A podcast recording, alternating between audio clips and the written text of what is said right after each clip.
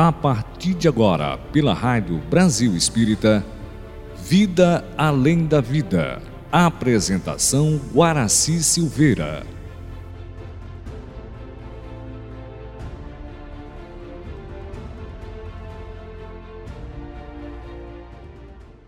Guaraci Silveira.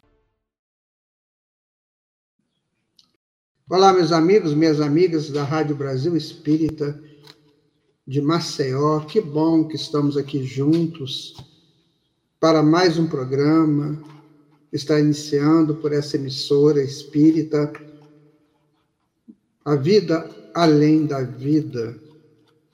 Neste programa, nós vamos conversar sobre esse tema de uma maneira bastante aberta, bastante fraterna e de acordo com as informações que nós recebemos do mundo espiritual, através da codificação, através das obras subsidiárias de André Luiz, Emmanuel, Humberto de Campos e tantos outros. Então, a nossa proposta com este programa é exatamente isso: trazer para todos um conhecimento mais abrangente a respeito da continuidade da vida. E nós podemos começar com uma frase de Jesus, que é uma máxima de extrema valia para este tema, quando ele diz assim: Deixai aos mortos o cuidado de enterrar os seus mortos. Ora, é, a palavra morte, né, ela vem de destruição, de empanação, de uma coisa que você não tem mais como recuperar, né? E tanto assim que amor é a preposição a antes de morte, significando vida, superação, significando a proposta principal do universo, que é o amor. Então, morte é essa coisa estranha que contrapõe a amor. Né? Seria a contrapartida da lei suprema da criação. E como é que você vai contrapor-se àquilo que é supremo, aquilo que vem de Deus? Então isso é impossível. Por isso que morte é uma palavra é, que foi usada muito no princípio, acreditamos nós, quando estudamos antropologia, que a palavra morte ela foi um pouco para assustar pessoas naquele passado histórico. Olha, se você continuar desse jeito, você não cuidar de você, você vai morrer. Ou seja, você vai desaparecer daqui, do mundo dos encarnados, do mundo dos vivos.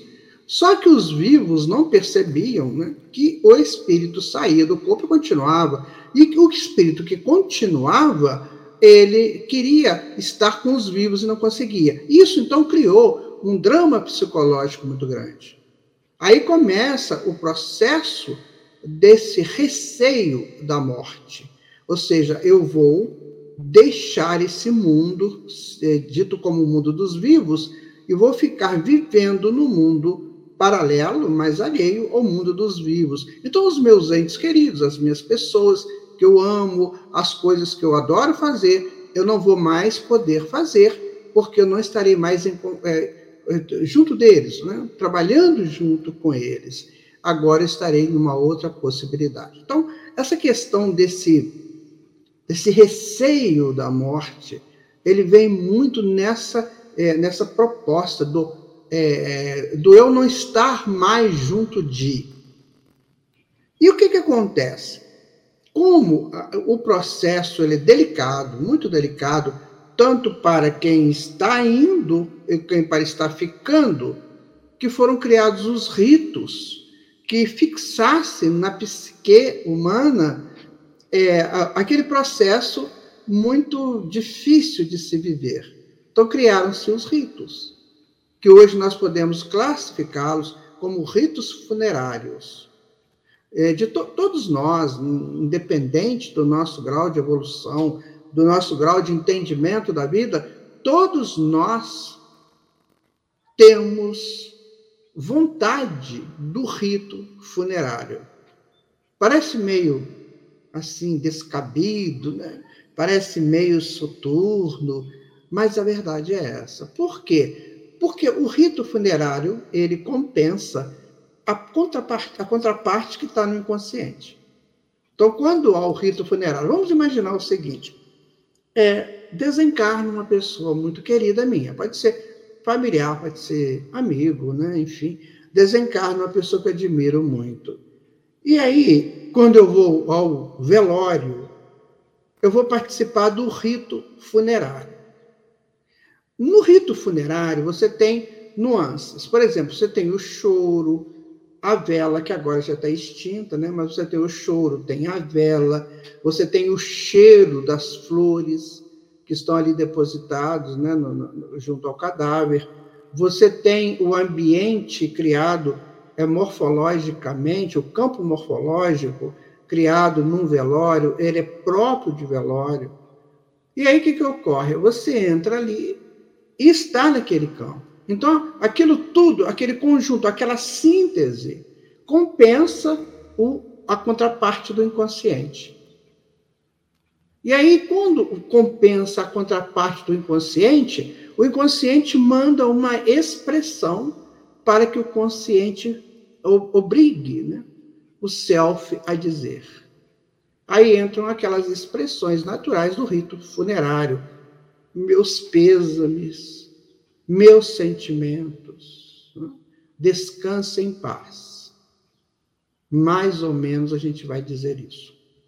Quase todos vão dizer isso naquele momento dramático né, do, do, do, do, do funeral. E outra coisa interessante é que nós necessitamos dos dramas para crescermos. Não haveria condição de um crescimento de uma soltura do self ou da centelha divina se não fossem os dramas. Então, eles fazem parte das nossas conquistas espirituais. Ah, mas isso também é conquista espiritual? Sim, porque com o drama eu aprendo a superar as dificuldades. Então, quando eu vivo um drama, eu praticamente me torno um herói dentro do drama. Na mitologia, nós estudamos a, a saga do herói. Então, o herói sai para vencer o drama. E quando ele termina o drama, que ele vence o drama, ele se potencializa. E daí nós temos os dramas. Então, o rito funerário, ele é um, um, um drama que a gente precisa vencer para ser herói daquele momento. Então, há pessoas, por exemplo, que entram num luto. O luto é natural, porque o luto nada mais é do que a apropriação daquele campo morfológico criado e mais a saudade que virá dali a pouco, né? ou já naquele momento. Bom, o luto é válido, sem dúvida. Nós vamos ali ficar contritos, né? É um momento que não se vai dançar nenhuma, nenhum samba e, e, e nenhuma música de pagode, alguma coisa assim, porque o momento é de contrição. Sabe? Agora, eu preciso entender. Terminado o processo, sepultado o corpo, cremado o corpo, eu volto para casa. Agora eu tenho que dar liberdade ao que foi. Lembra daquele princípio que nós estávamos dizendo que a pessoa, ao desencarnar, ele também perde, perde muita gente. Nós perdemos um, ele perde muitos.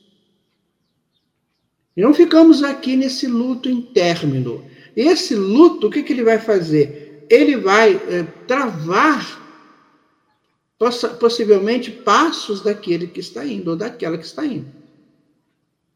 Então, esse luto ele é, uma, é uma coisa muito própria do encarnado, que não aceitou esse luto prolongado, né? E que não aceitou a ida daquele ou daquela que ele queria que, estivesse ao seu lado.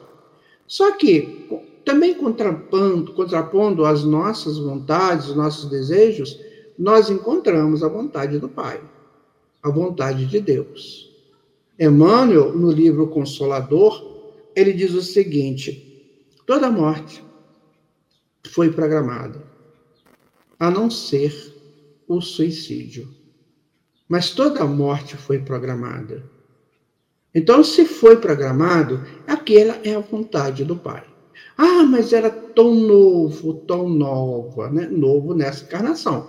Às vezes um espírito velho, a beça, que já não precisa mais das experiências do, do mundo físico, e a que vieram apenas por uma é, por um momento, né, pequeno, para completar alguma coisa. Aí, meus amigos e minhas amigas, ouvintes aqui da Rádio Brasil Espírita, ao longo dos nossos programas, nós poderemos entrar um pouquinho nesses detalhes, né? Da necessidade pequena de uma pessoa reencarnar. Ah, eu preciso ficar só 10 anos, eu preciso ficar só duas horas, eu preciso ficar 40 anos, eu preciso ficar X tempo. Por quê? Porque é a, a, a, aquela, aquilo que vai compor o giro reencarnatório daquele espírito. Então, o luto prolongado, ele perturba tanto ao encarnado quanto ao desencarnado. Então, o luto prolongado está muito linkado a egoísmo. É meu e foi embora. Perdi, quando na verdade ninguém perde nenhum ser. Primeiro que o ser não nos pertence. Não é? Ninguém pertence a ninguém. Todos somos de Deus. Então ninguém pertence a ninguém. Então essa coisa de dizer, ah, eu perdi meu pai, perdi minha mãe, é, perdi meu filho, minha filha, enfim. Isso não, não é o real.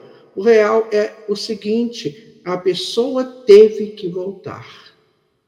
Ela esteve aqui, nós vivemos juntos um tempo e agora ela precisa retornar. Então, esse luto faz muito essa coisa do egoísmo, né? do prender alguém que não te pertence, prender algo que não é seu. Porque o ser humano não pode ser nosso objeto. Nós não podemos ser sujeitos deles. Eles são livres. Criaturas livres, criadas livres. Um outro ponto do, do luto é a questão do apiedar-se, a, a, a síndrome do coitadinho coitadinho dele, né? Perdeu seu pai, perdeu sua mãe.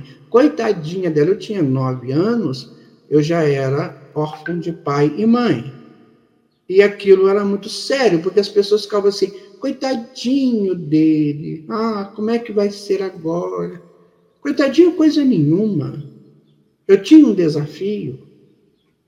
Então, com nove anos, né, eu já estava órfão dos meus pais, e aos 12 anos, 13, eu já estava estudando fora da minha cidade, com uma criança fora de casa, estudando, lutando pela vida, porque tem que ser assim. Meu pai e minha mãe foram para os caminhos deles, eles precisavam de ir, e eu precisava ficar porque eu estava aqui. Então, essa coisa do coitadinho, todo mundo se apieda, sabe? E fica é, é, é, alisando aquela síndrome que o Chico Xavier relegou isso quando o Jerônimo de Mendonça chegou lá na casa dele, levaram ele na casa de Chico, e o Jerônimo estava dizendo que já ia desencarnar, aquela coisa toda, foi despedido do Chico. E o Chico falou assim: gente, gente, olha só, vamos orar pelo nosso irmão Jerônimo, porque ele está com a síndrome do coitadinho. Então, isso está muito embutido no luto. A síndrome do coitadinho. Coitadinho dele. Coitadinha dela que perdeu, que não sei o quê. Essa conversa, ela pode ser prejudicial para todos. A outra apropriação do luto é a vitimização, sabe? A pessoa se sente vítima daquela, daquela, daquele contexto, né? Ah, fui vitimada, porque, né? Olha, minha gente, quando nós estudamos doutrina espírita, isso tudo modifica, isso tudo toma uma nova direção, um novo encaminhamento. Né? Então, a doutrina espírita está nos ensinando a proposta permanente da vida. Jesus disse assim: Eu vos dou a vida e a dou em abundância. Ponto 1. Um. Ponto 2. Não se preocupem, eu vou, mas vou preparar-vos o lugar. Onde eu estiver, aí também estará vós comigo. E assim nós vamos.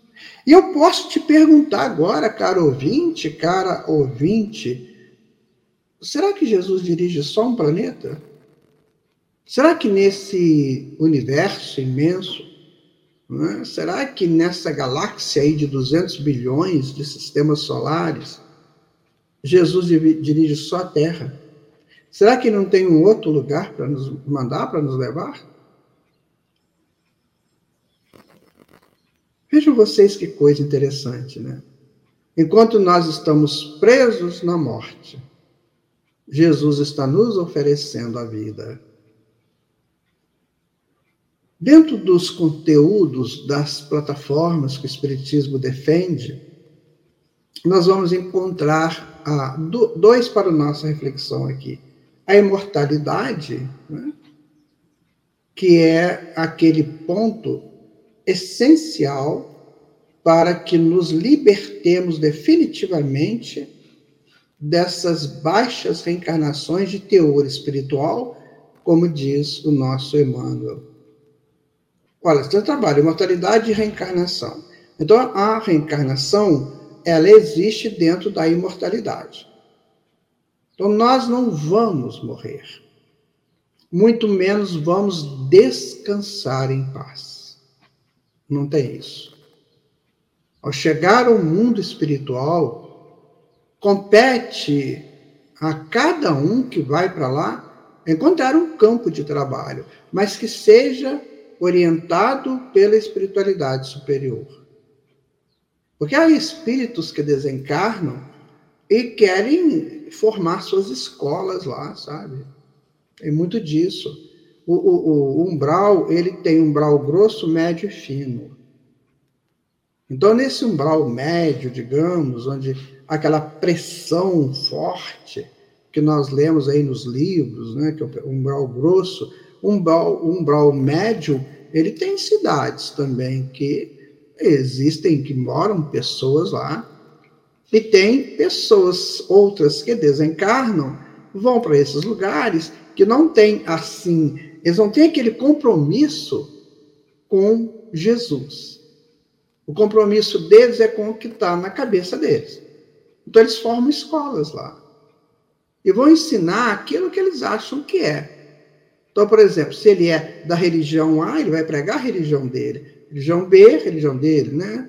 É, e assim sucessivamente a, a, os teores filosóficos que ele, que, ele, que ele entende que sejam reais, ele vai pregar essas coisas ali.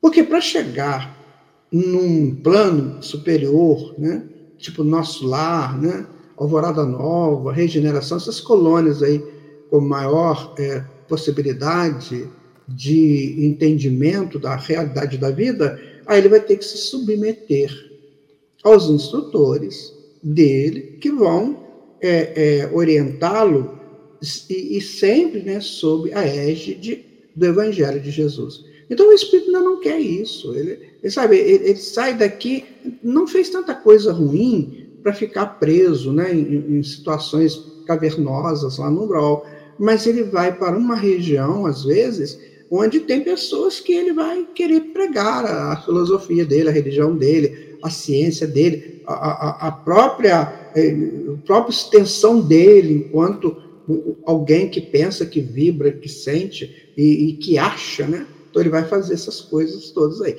Então vejam vocês que ir para o mundo espiritual é, são várias e várias coisas que podem acontecer. Nós podemos ficar presos aqui à nossa família, ficar preso à nossa cidade, ao bairro, a, a, a qualquer lugar que seja prazeroso, ou que foi muito prazeroso para o espírito, e, ou então a gente pode ir para uns locais né, mais de pressão, se a, a, a, eu cometi muitos enganos, né, prejudiquei muita gente, prejudiquei a mim, prejudiquei até uma nação, enfim, eu posso ficar preso nesses, nesses lugares, e como também posso ficar num lugar mais assim que me é que faz uma cópia perfeita do que eu era aqui na Terra.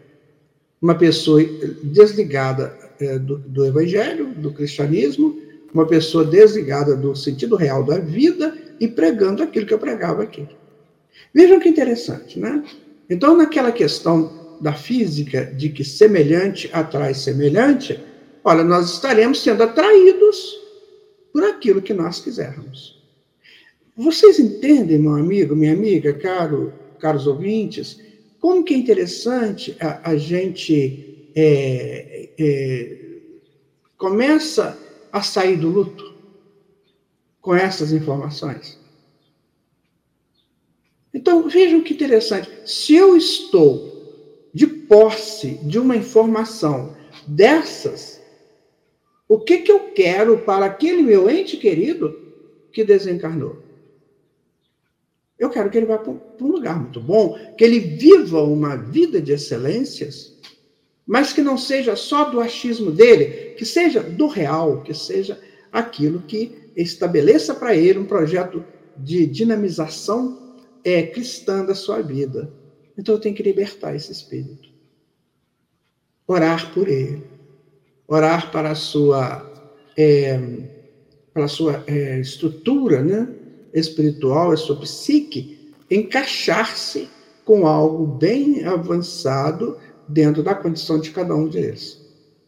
Então, quando você fala de vida depois da vida, você tem assim um leque que é muito grande. Nós não temos ainda é, todas as informações do mundo espiritual do que pode ocorrer no momento do desencarne e a seguir o desencarne. No momento do desencarne, alguma coisa a gente já sabe, mas a seguir o desencarne. Né?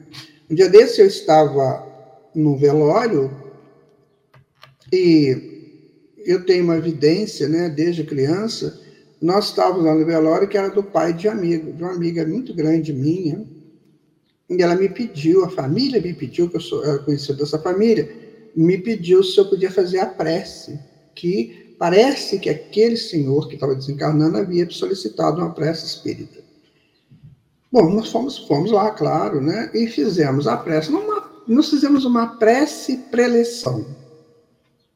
Tentando falar para a família do desencarnante quanto para o desencarnante essa continuidade natural da vida pedindo a Jesus, né, o amparo e tudo mais. Bom, então quando terminamos ali, que a família despediu, enfim, foi aquele processo, todo aquele rito, que eu já falei para vocês aí desde o início, aquele rito que, sabe, compensa o inconsciente, e aí, terminado aquilo, aquela coisa toda, né, então, me lembro direitinho que eles viraram ali a urna, puseram numa maca e foram, foram com ela.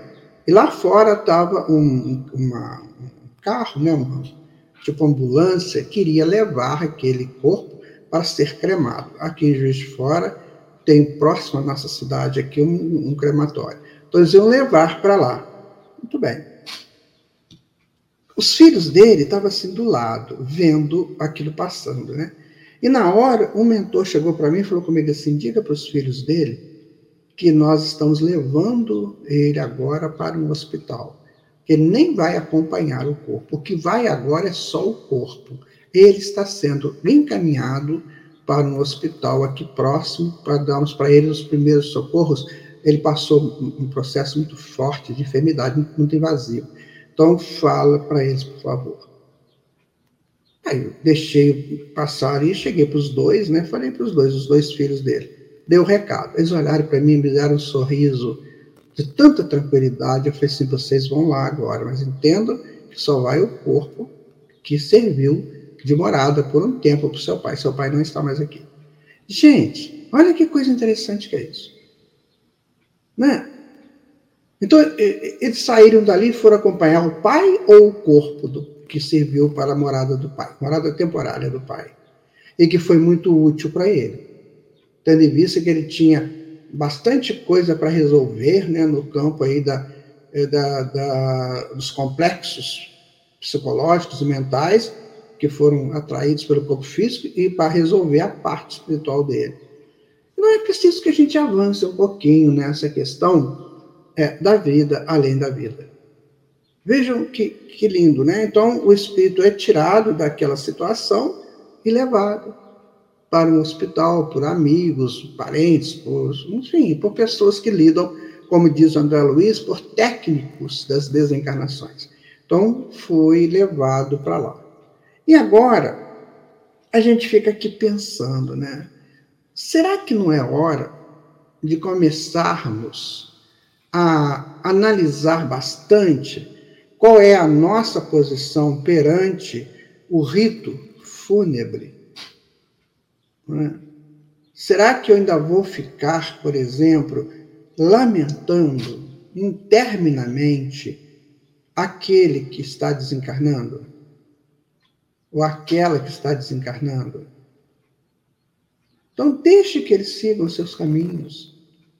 Não existe essa ruptura definitiva chamada morte, porque existe a imortalidade.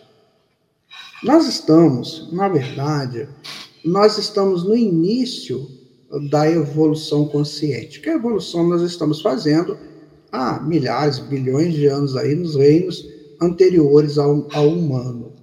Bom, e aí nós chegamos no humano e tivemos os nossos primeiros momentos como humanos. É o que nós estamos vivendo hoje. Os hominídeos têm em torno de 7 milhões de anos, né? E o homem, o homem mesmo, aquele que você já começa a pensar em alguma coisa que vai ser um homem no futuro, tem um, dois milhões, um milhão de, e meio de anos. Aí, quando chega mais ou menos uns 15 mil anos atrás, temos o Homo sapiens, mas antes deles, os Neandertais, que já cultuavam seus mortos. Então, nós estamos muito próximos disso, ainda desse início. Ainda nossas concepções de mundo e as nossas percepções desse mesmo mundo estão muito ligadas a a coisas que é, dizem que vai acabar, que vai sumir. Então eu digo para vocês uma, um, um, estudo muito interessante de um antropólogo chamado Mircea Eliade, romeno, já desencarnado. Ele tem uma, um estudo assim fabuloso sobre o homem, né?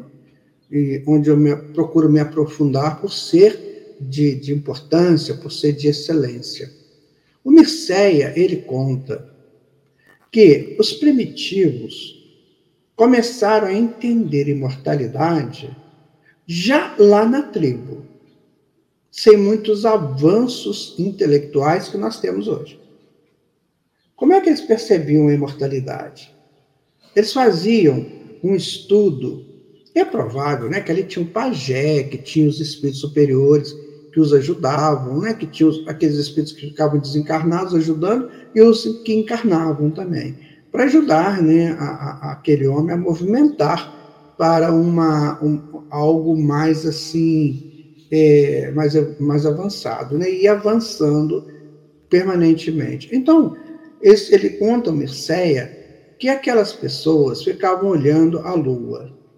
A Lua foi sempre algo de grande atrativo para o homem. Por quê?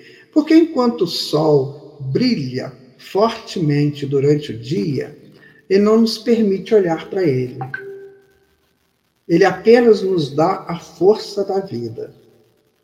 E a noite é diferente, porque à noite você entra num processo de reflexão. Então, quando você olha a lua, você pode olhar para a lua. E você gosta de olhar para a lua, não é assim? Todos gostamos de olhar para a lua. Então, o que, que acontecia? Eles ficavam olhando para a lua. E eles ficavam vendo os movimentos da lua. A lua começava né, como lua nova, depois ela ia crescendo, que é a crescente, depois ela chegava num auge, num ápice, no apogeu, que é a lua cheia, depois ela ia para a decrescente, que eles chamavam de minguando, ela está minguando, está terminando, e depois ela sumia para voltar lua nova. Muito bem, então o que, que eles faziam?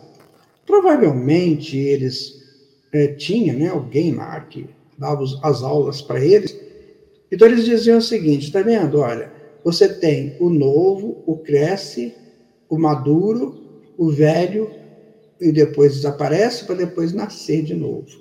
Então eles sabiam da imortalidade por isso, pelo ciclo lunar. Se você for uma pessoa pesquisadora, é, você vai observar que essa, é, essa força da Lua ela, ela, é, muito, ela é muito interessante na, nos conteúdos psicológicos humanos.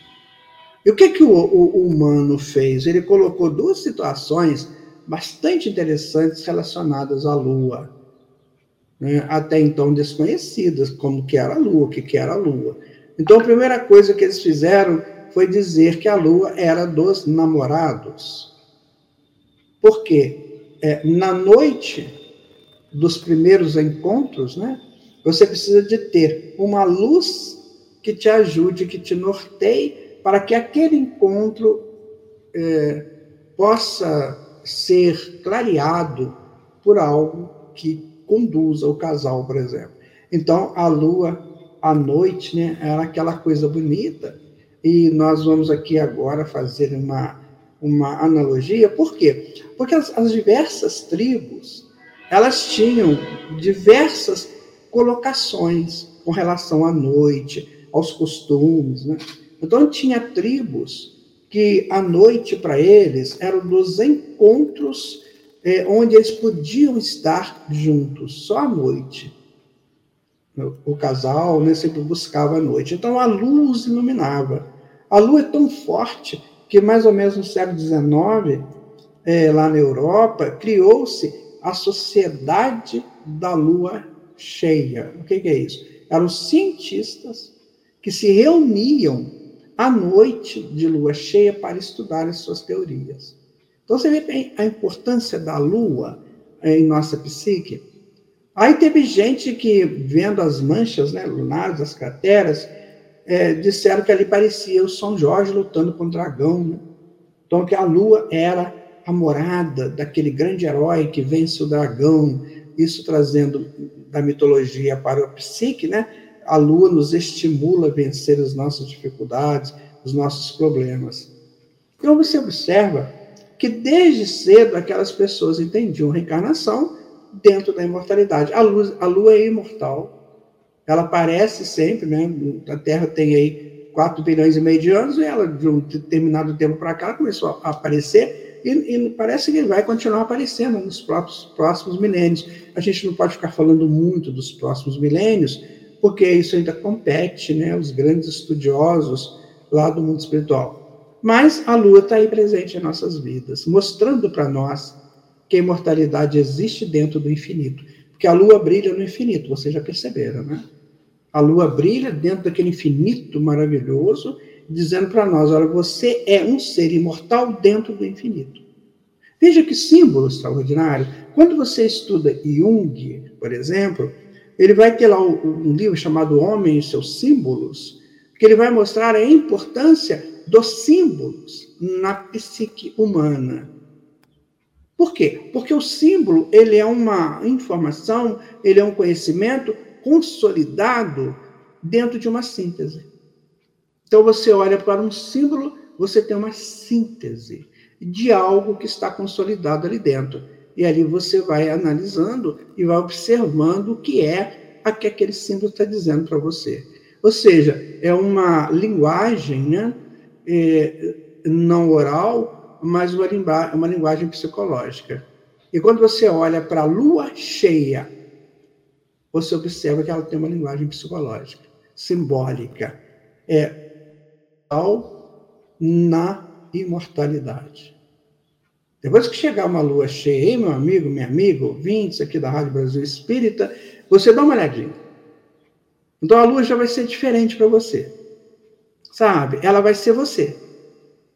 Um ser imortal vivendo na imortalidade. E numa imortalidade esplêndida, né? Porque a lua realmente, quando ela brilha na noite, é esplêndida, né? acompanhado ali geralmente de Júpiter, Saturno, às vezes Marte, mais Saturno fica mais próximo. Então, você vai ver que coisa bonita que é aquilo. Então, aquilo é a tua representação. Ora, se você é esse mortal, né, por que, que você vai chorar a morte? Então você é pirracento na morte, desculpa te dizer isso, porque você prefere o rito fúnebre. Você prefere as, as, as prisões do luto, das reclamações, né, das, das queixas. Gente, tem pessoas que não desmontam o quarto onde dormia lá aquele que desencarnou, ou aquela que desencarnou. Um dia desses, nós estávamos numa reunião mediúnica e apareceu um desses lá, que a família não desarmou o quarto dele, né? E ele gritava: pelo amor de Deus, me libertem. Pegue aquelas coisas que estão lá, dê tudo para os outros. Eu não deixei nada de segredo escondido lá. Abram aquele guarda-roupa, tira as minhas roupas que eu usei, tira as meias, tira tudo aquilo que já não me pertence e dê para quem precisa. Desmonte aquela cama, monta outra cama, mude o quarto de, de situação e deixe que outra pessoa utilize-o, porque é um lugar de, de, de, conforto, de, é, de presença do eu com eu. Que eu fiz muito isso, ah, ficava sozinho ali, meditando, refletindo. Agora passe para outra pessoa. Tem pessoas que, quando vão preparar o jantar, o almoço, ele põe o prato e o talher daquele que já desencarnou. Sabe o que, que vai acontecer? Se aquele que já desencarnou é, estiver bem, vão sentar em um obsessor. E pode ser também que lá na cama do aquele que desencarnou, que não foi desmontado, o quarto, pode ser que os obsessores vão utilizar. Então, vamos, vamos avançar um pouco nesse conhecimento da vida, depois da vida? Vamos pensar mais seriamente nisso, para não cometermos aqui enganos.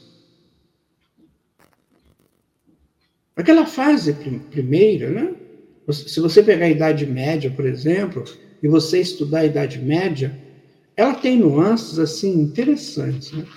Porque na mesma na mesma leva que tinha ali situações muito, é, muito infantis, né? muito, de, denotando ignorâncias, também tinham projetos magistra, magistrais ali, que aconteciam na Idade Média. Muita coisa interessante, muita escola maravilhosa, muito educador e educadora dando os seus recados então a Idade Média foi esse misto, né? De coisas superiores com coisas que eh, denotavam ignorância. Bom, se eu tenho a Idade Média, a Idade Média ela funcionou para nós como uma transição, né? Daqueles momentos apoteóticos da filosofia grega, que era, não era para todos, né? mas que alguma, alguma, em algum ponto dessa o espírito percebeu o término do Império Romano, que foi assim, né, um alívio para muitos espíritos. Né? Então você tem a ressonância da antiguidade clássica, da filosofia, que você não entende muito bem, mas tem a ressonância, também tem a libertação do Império Romano. Aí você entra na Idade Média. Para uns, os feudos foram a, a, a, ótimo, por quê? voltaram a estar em contato com a natureza, saíram dos exércitos e foram para a natureza. E para outros foram buscas no campo da arte, da política, da literatura, da educação, preparando tudo para o renascimento. Então, quanta coisa ali foi, é, foram explicadas e analisadas por grandes sacerdotes, não vou dizer sacerdotes só, eram espíritos especiais, né? que reencarnavam ali para trazer informações interessantes para nós. Aí o que, que acontece? Era um período, né? Era um período de mescla do, do, certo e do errado, né? Do, do, do superior com o inferior. Exatamente para isso. Nós precisamos disso, para a gente saber escolher. É preciso que o mal venha, cresça, apareça, para que eu saiba e o vença. Então, chegamos no renascimento e partimos para outras apropriações da vida. Mas, infelizmente, para grande parcela, a morte veio junto. né, o rito funerário veio junto. E já viram aqueles enterros pomposos, né? de grandes personalidades, nossa, que enche as ruas, né? Aí fica todo mundo derramando lágrimas, lágrimas, nossa, como uma coisa assim de lavar a rua, né? Às vezes nem, nem conheceu pessoalmente a pessoa, mas vai pela proposta, vai pelo entorno, vai pelo ambiente, vai pela compensação psicológica do fato. E para que, que nós temos que viver isso? Qual é a importância disso em nós? É? Então é um momento para se refletir muito. Nós estamos vivendo essa fase de transição aqui da Terra, e claro, vai morrer 8 bilhões de pessoas que, se, que compõem a humanidade hoje. Mas você já viu quantos que renascem? Vocês já viram? A proporção é a seguinte: desencarnam 160 mil pessoas por dia no mundo e reencarnam 300 mil. Então você vê que a, a natureza contempla a vida. E todos nós vamos passar pelo processo da desencarnação e depois pelo processo da reencarnação. Semana passada nós recebemos aqui na nossa família a Júlia. Nasceu forte, firme, sabe? Eu olhei para ela e falei assim: "Ê, minha irmã, você vem com vontade de vencer, né? Você vem com o nome de Jesus no seu coração, vai trabalhar para ele, então, por que, que eu não glorifico esse momento? Não fico só com esse momento e fico pensando naquilo. Se desencarnou, tudo bem. Eu gosto muito de uma citação, eu não sei se é de Jesus, eu não me lembro, ou se é de um mentor, que diz assim: dê a ele a dignidade de uma sepultura Dê para ela a dignidade de uma sepultura, mas não fique preso à sepultura com ele ou com ela. Veja que interessante, né? Não fique preso. Terminou o processo, está doendo. Ah, porque, nossa, quanta coisa legal a gente viveu junto, né? Quanta coisa boa, quantas conversas, quantos, é, quantos viagens, passeios, né? Foi muito bom. Mas é um momento porque eu podia também é, fazer um rito funerário da minha juventude, né? Quando eu passar por ela. Mas assim, eu vivi a juventude. A juventude nós podemos considerar aí que ela começa na adolescência, né? E vai até os 25 anos, digamos. Eu vivi esse momento prazeroso, coisa boa.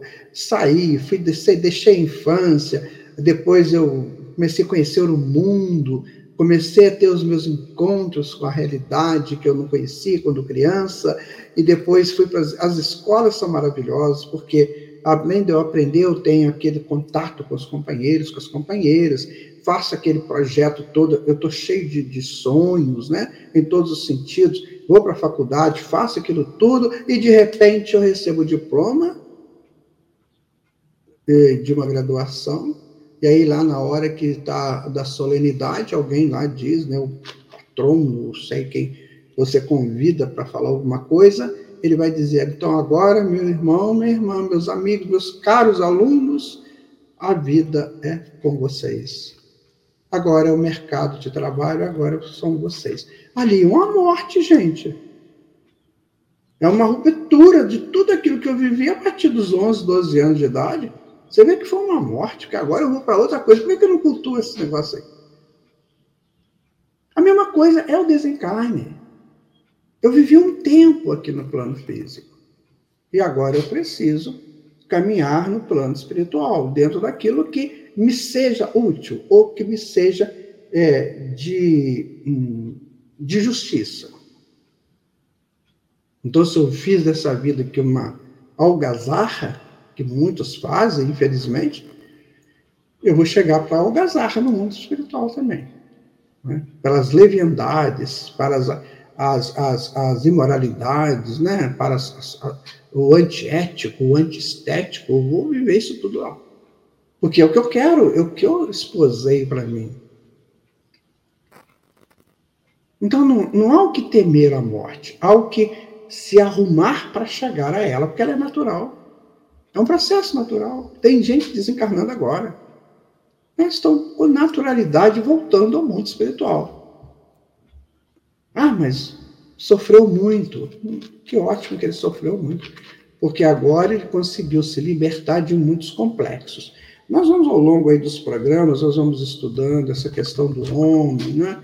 essa questão dos complexos é, psicológicos, as questões é, dos corpos áuricos, quando eles atraem esses processos psicológicos para soluções que muitas vezes dão enfermidades prolongadas ou não, com desencarnes ou não. Então, nós vamos tentar estudar isso para a gente se libertar dessa, dessa teia, né? De, ai, é, eu vou morrer, fulano morreu.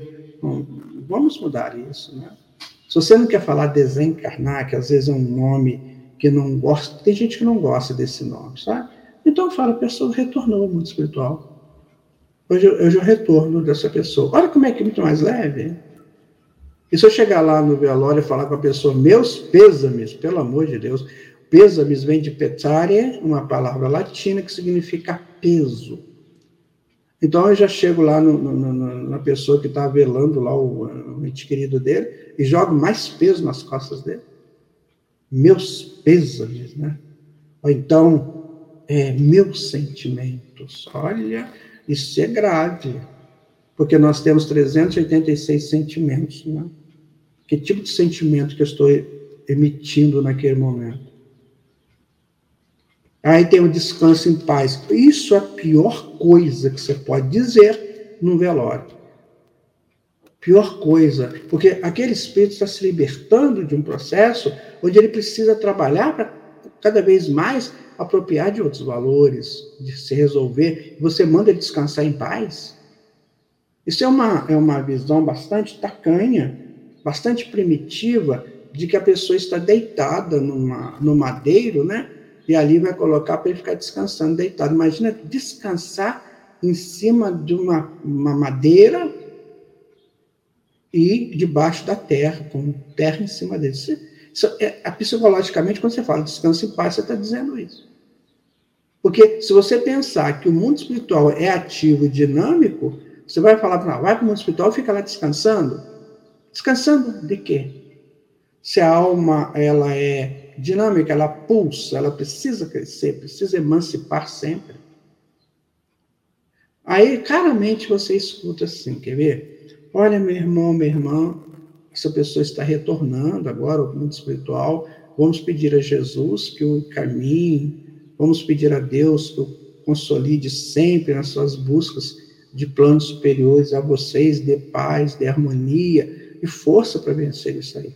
Gente, se você falar isso no velório, o que vai chover de luz ali dentro, você nem imagina. Porque você falou os nomes abençoados Jesus e Deus. Se tiver algum vampiro ali já esperando para vampirizar aquele corpo, sai fora. Né? Eu vou contar para vocês uma experiência que eu vivi num velório, né? que é, eu nem conhecia a pessoa, mas era a mãe de uma grande amiga minha, eu fui.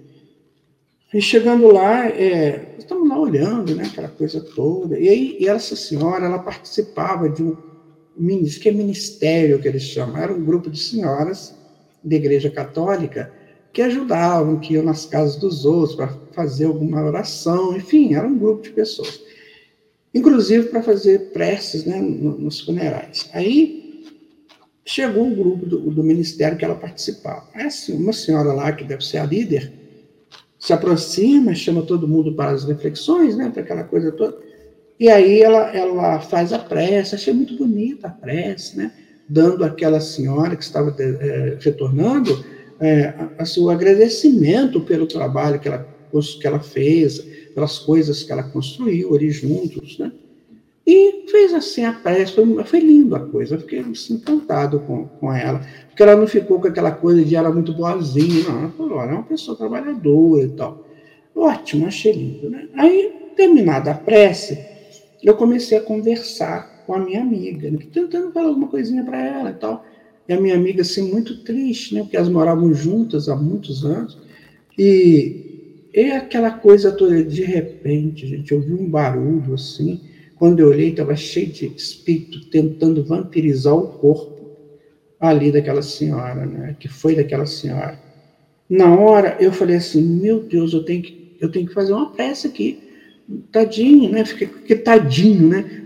Vão vampirizar. Gente, do nada, quando eu ia começar a falar, aquela senhora que tinha feito a prece falou: Pai nosso que estás nos céus. Ela teve uma percepção.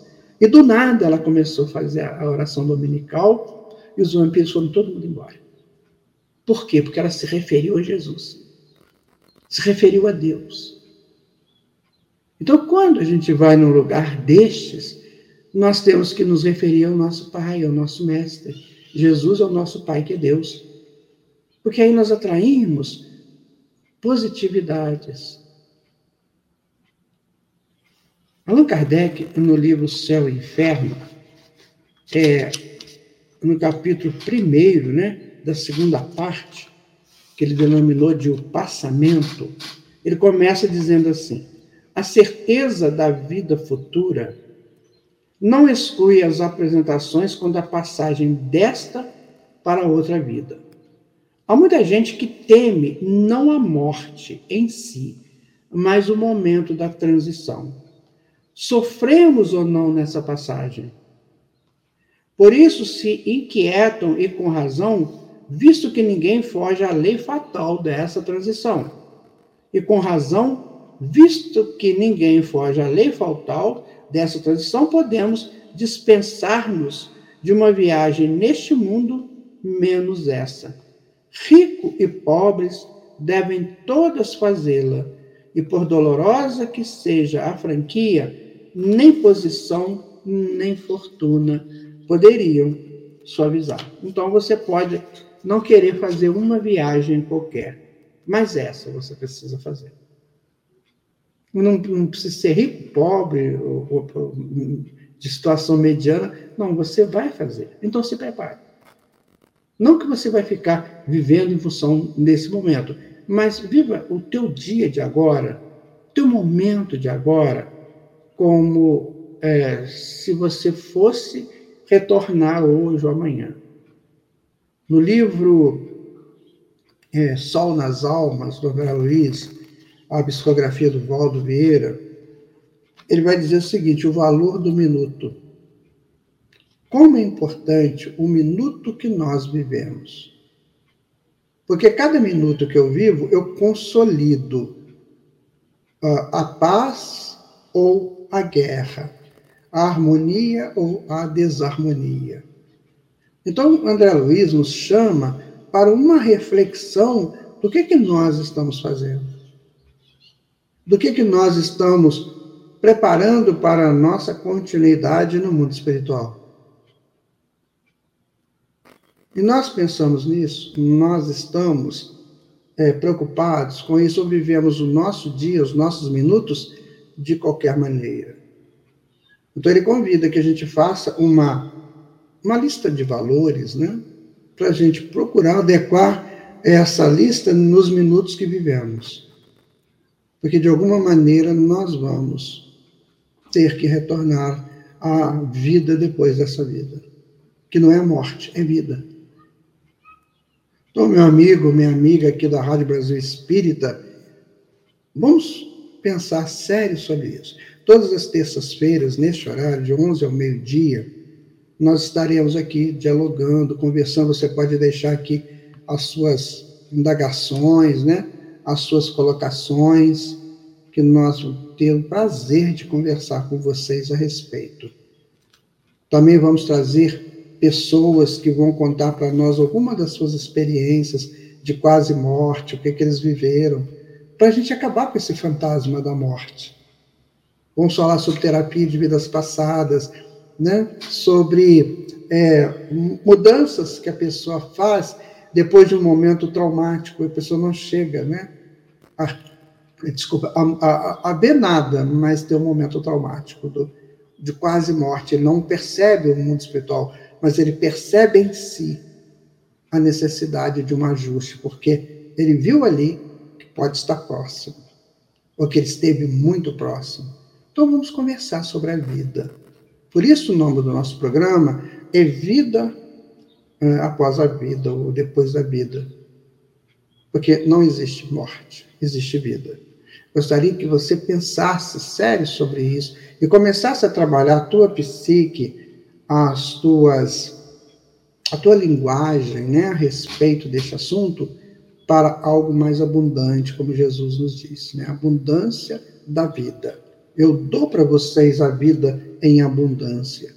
E ele, como diretor do planeta, tem caminhos, regiões onde essa vida abundante ela nos preenche o coração de felicidade. Então vamos pensar nisso, vamos pensar seriamente nisso, para que a gente possa estabelecer para nós mesmos um compromisso psicológico de sermos livres desse projeto que machuca, desse projeto que dói, desse projeto que destrona, que é o projeto da morte. Né? Então, meu irmão, minha irmã, caro ouvinte, cara ouvinte, aqui está o número do Zap, se você quiser fazer alguma pergunta, né? Está aí, se você quiser conversar, dialogar, estamos à sua disposição, né? É, que você tenha sempre essa vida em abundância. Que Jesus esteja aí no seu lar, no seu coração, que Deus seja o grande momento da tua vida em todos os instantes. Nós moramos na casa dele. Você mora aí na rua tal, cidade tal, mas na verdade nós moramos na casa dele. Agradeço ao Grupo Espírito Amor e Caridade, né, por esse carinho, né, a Valneide, a Francisca, que estiveram aqui conosco, que deram né, o seu o seu alô, né? Muito agradecido a todos vocês e que a gente possa caminhar com segurança, porque Deus é que nos garante e nos sustenta. Muito obrigado. Até o nosso próximo encontro na próxima terça-feira, às 11 horas da manhã. Fiquem em paz. Jesus com vocês.